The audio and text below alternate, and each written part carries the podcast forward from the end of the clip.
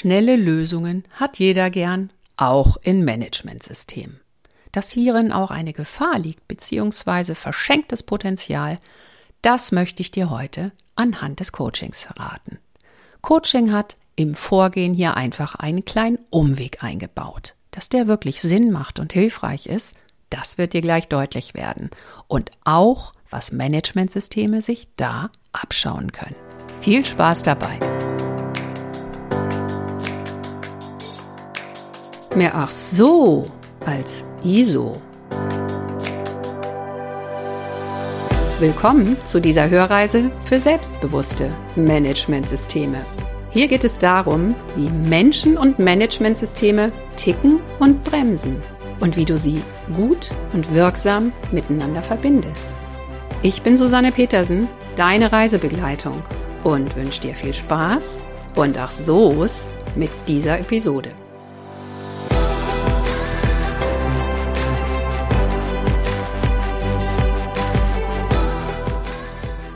Hallo, schön, dass du wieder dabei bist. Ja, und lass uns einfach gleich einsteigen. Stell dir folgende Situation vor. Dir erzählt ein Kollege aus dem Qualitätsmanagement, ach ja, wir haben das Thema Reklamation schon wieder an der Backe. Es war gerade ein großer Vorfall mit einem Kunden und was soll ich sagen, es hat wieder nicht geklappt. Und dabei haben wir diesen Prozess schon mehrfach überarbeitet und haben jetzt am Ende auch ein richtig teures IT-Tool dazu angeschafft. Und trotzdem funktioniert es nicht. Was mache ich jetzt damit? Was würdest du antworten? Hier ließen sich sicherlich ziemlich viele gute Ratschläge geben, eine ganze Menge Erfahrungen zusammentragen und Ideen sammeln. Aber wir sind ja beim Coaching.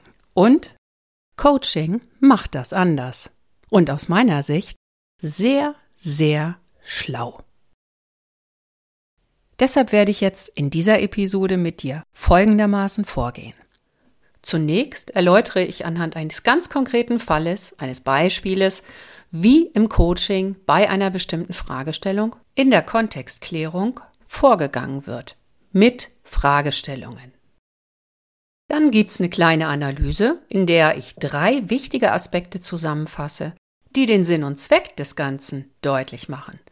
Und dann am Schluss übertrage ich das Ganze auf unseren Reklamationsfall und du kannst entscheiden, ob du so ein Vorgehen auch für andere Anliegen und Problemstellungen im Managementsystem verwenden möchtest.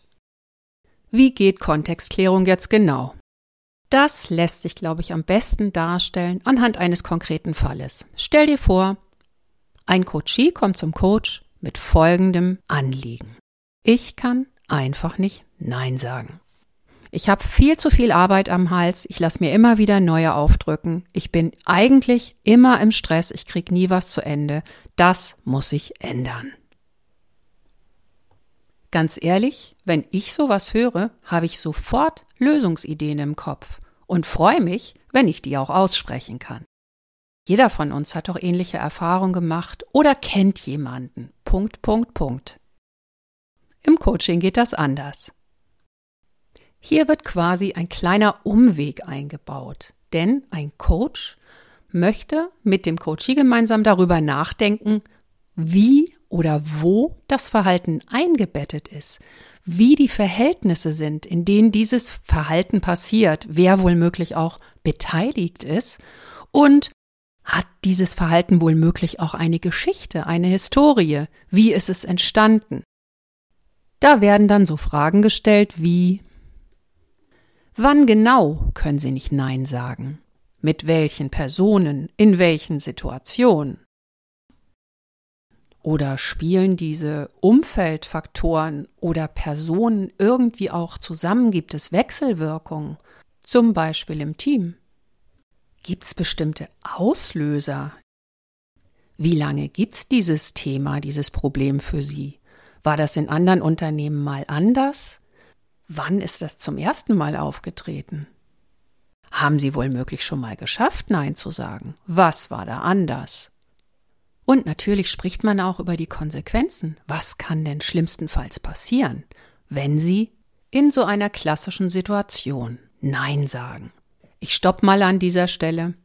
Natürlich gibt's noch viel mehr Fragen und je nachdem, was rauskommt, nimmt man vielleicht auch eine andere Richtung oder stellt noch zusätzlich andere Fragen oder vertieft ein wenig.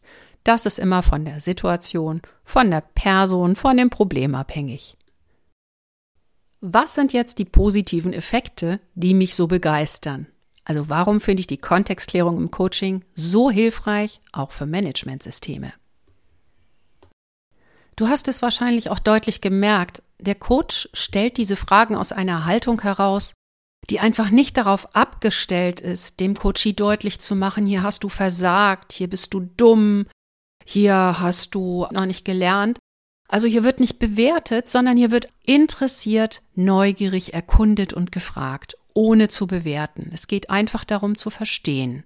Es gibt also kein Schwarz oder Weiß, es gibt keine Fehler und es gibt keine Schuldigen. Und diese Grundhaltung ist spürbar für den Kutschi. Er kann sich dann entspannen, er kann ganz in Ruhe nachdenken und überlegen und kommt in diesem, ja, für ihn geschützten Raum einfach auch auf ganz andere Gedanken und erinnert sich vielleicht auch lieber, weil er keine Angst hat, bewertet zu werden. Kommt dir das bekannt vor? In Arbeits- und Gesundheitsschutz wird in diesem Zusammenhang gerne über psychologische Sicherheit gesprochen.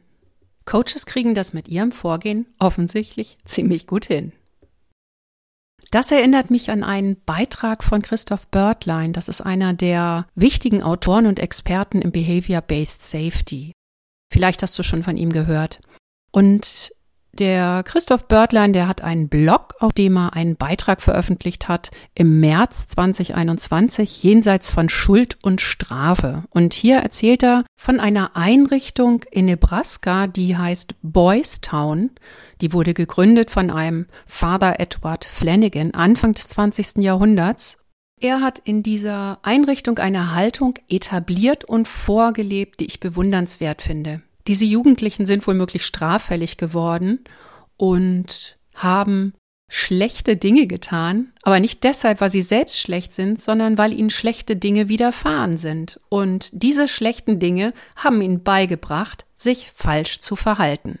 Im Blog wird noch mehr darüber berichtet, auch welche Konsequenzen daraus gezogen werden. Wenn dich das interessiert, ich verlinke es dir gerne in den Show Notes. Ein wunderbares Beispiel dafür, die Ursachen für ein unerwünschtes Verhalten nicht in der Person zu suchen, sondern in den Umständen, in denen die Person lebt oder handelt. Eine wunderschöne Geschichte, finde ich. Dankeschön an Veronika Jackel, die sie vor mir entdeckt hat und durch die ich darauf aufmerksam gemacht worden bin. Der zweite für mich wirklich positiv hervorstechende Faktor in dieser Art der Zusammenarbeit ist folgender wenn ein Coachee und ein Coach über diese Kontextfaktoren nachdenken und diskutieren, also Einflüsse und Wechselwirkung reflektieren, dann ist das ein faszinierender Lernprozess. Der Coachee oder die Coachee lernt ganz viel über sich selbst und über die Ursachen seines oder ihres Verhaltens. Und an der Stelle wird eben auch etwas gründlicher über die Konsequenzen von diesem unerwünschten Verhalten gesprochen. Also was sind auch die Kosten, die ich dafür zahle? Auf diese Weise und mit dieser Haltung beforscht und reflektiert lassen sich natürlich am Ende auch völlig andere Lösungen finden und es wird auch klar, dass ein Standard-Erfolgsrezept hier überhaupt nicht hilfreich sein kann. Ja, und der letzte Punkt. Während dieser Erkundungsreise besteht immer die Möglichkeit, dass man Ansätze für Lösungen auftut oder Momente, in denen solche Lösungen schon gelebt wurden, was ja auch immer gut ist für das eigene Kompetenzgefühl. Ich kann es eigentlich, das habe ich schon bewiesen, jetzt muss ich es nur an eine neue Situation übertragen. Zusammengefasst kann man sagen, bei dieser Erkundungsexpedition werden einfach gute Ideen, Lösungsansätze oder sogar Kompetenzen ausgegraben, die dann für die spätere Lösung hilfreich sind. Genial, oder?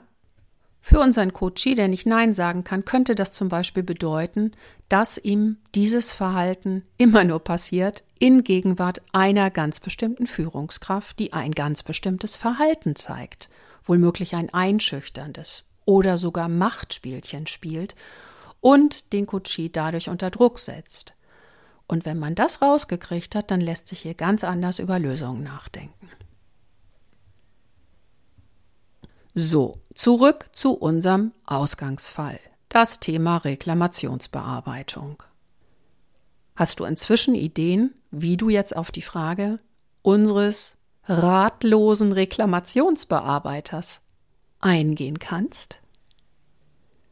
Meine Idee, abgeleitet von dem Vorgehen im Coaching, wäre folgende.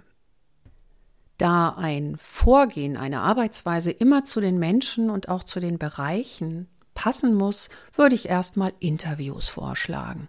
Ich würde in verschiedene Bereiche, in denen Reklamationsbearbeitung notwendig ist, auf Mitarbeitende zugehen, solche Mitarbeitende, die halt mit solchen Reklamationen zu tun haben, und Fragen stellen wie, was genau hast du getan bei der letzten Reklamationsbearbeitung? An welchen Stellen bist du von den Vorgaben abgewichen? Welche guten Gründe hast du dafür gehabt? Also welche Rahmenbedingungen haben dich geradezu dazu verführt oder verleitet, so und nicht anders zu handeln? Das war mein Lösungsansatz zu unserem ausgedachten Coaching-Fall Thema Reklamationsbearbeitung. Ich könnte mir vorstellen, dass du jetzt das Thema Kontextklärung, das kennen wir ja alle auch aus der Norm, vielleicht in einem anderen Licht siehst. So viel für heute. Mit mir, Susanne Petersen. Ich wünsche dir weiterhin eine wunderbare, erquickliche Woche mit ganz viel förderlichem, freundlichem Kontext wir hören uns wieder in zwei bis drei Wochen. Und bis dahin, lass es dir gut gehen und bleib selbstbewusst.